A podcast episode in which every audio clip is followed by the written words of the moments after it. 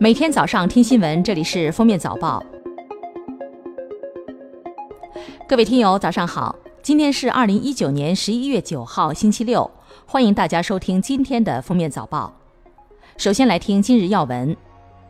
周末两天，随着冷空气东移，西北地区东部、华北、黄淮、东北等地将先后出现大风、降温和雨雪天气，局地有大雪或暴雪。上述大部地区有四至六级风，阵风七到九级，局地伴有沙尘天气。过程降温四到六度，部分地区八到十二度。十一月八号，云南省玉溪市中级人民法院继续公开开庭，对孙小果等十三人组织领导参加黑社会性质组织等犯罪一案，当庭宣告一审判决。以被告人孙小果犯组织领导黑社会性质组织罪、开设赌场罪、寻衅滋事罪、非法拘禁罪、故意伤害罪、妨害作证罪、行贿罪数罪并罚，决定执行有期徒刑二十五年，剥夺政治权利五年，并处没收个人全部财产。以被告人顾宏斌、杨朝光等十二人犯参加黑社会性质组织罪等罪，数罪并罚，决定执行十五年到两年零六个月不等的有期徒刑，并处罚金。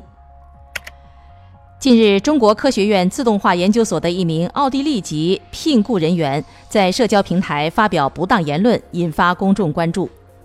十一月七号，中国科学院自动化研究所与其解除工作合同。当日，北京市公安局出入境管理局决定依法注销其所持的工作类居留许可，限期离境。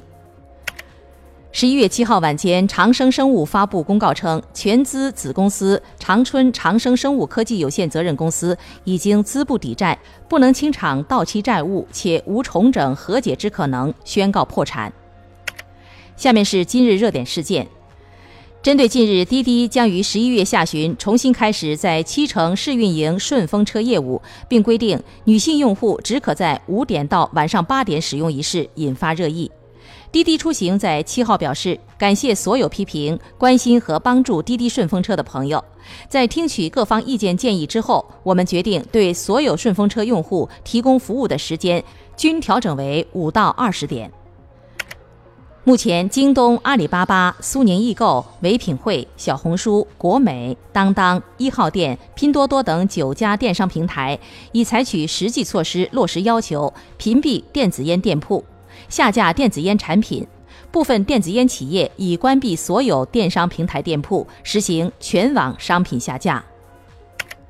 十月二十二号，广东珠海一名五岁男童在幼儿园就餐后，突发腹痛、呕吐、抽搐。经检查，男童体内有氟乙酰胺成分，怀疑是服用老鼠药后中毒。十一月七号，家属表示，男童因病情恶化去世。珠海市香洲区教育局办公室工作人员称，涉事幼儿园无办学资质。事发后，该园已被关停，原就读学生已作转校安置。目前，事件仍在调查中。山东六十七岁产妇自然受孕，引发热议。女婴爸爸黄维平表示，目前他们还没有办理准生证，老伴儿一直在妇幼保健院建档保胎。超过六旬的高龄产妇超生第三胎是否面临处罚？当地卫健部门表示会客观公正执法，不会因为产妇年龄大而免罚。北京时间七号晚，中国短道速滑奥运冠军、北京冬奥组委运动员委员会主席杨洋。在第五届世界反兴奋剂大会上当选世界反兴奋剂机构副主席。十一月八号十一时，天津男子张某凡在泰国普吉岛杀害妻子小杰的案件在普吉府法院开庭。法庭表示，因为本案案情重大，涉及的物证比较多，要送他到地方总法院进行审核。原定于今日的宣判将推迟到十二月二十四号。原告父母表示同意推迟判决。最后来听国际要闻，英国警方七号表示，他们已经正式确认了十月在埃塞克斯一辆卡车集装箱中发现的三十九具遗体的身份。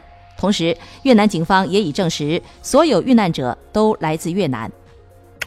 美国国会众议院情报委员会定于下周就针对总统特朗普的弹劾调查公开听证，作为主要证人，三名外交官将公开先前在闭门听证会谈及的内容。美国驻乌克兰临时代办威廉·泰勒的证词六号公开，他认定特朗普以美方军事援助为筹码，要求乌克兰方面调查美国2020年总统选举民主党籍竞选人乔·拜登和他的儿子。一九七二年，美国阿波罗十七号飞船登月时，带回了部分土壤和岩石样本，供未来研究。近日，美国航空航天局的科学家时隔四十多年后，打开了其中一份，为未来的登月计划进行测试。十一月四号，意大利教育部长在采访中表示，准备将气候变化和可持续发展纳入意大利的义务教育课程。他还表示，希望意大利成为应对气候变化的领导者。从二零二零年的九月开始，意大利所有公立学校每年将拿出三十三个小时的课时用于讨论气候变化问题。感谢收听今天的封面早报，明天再见。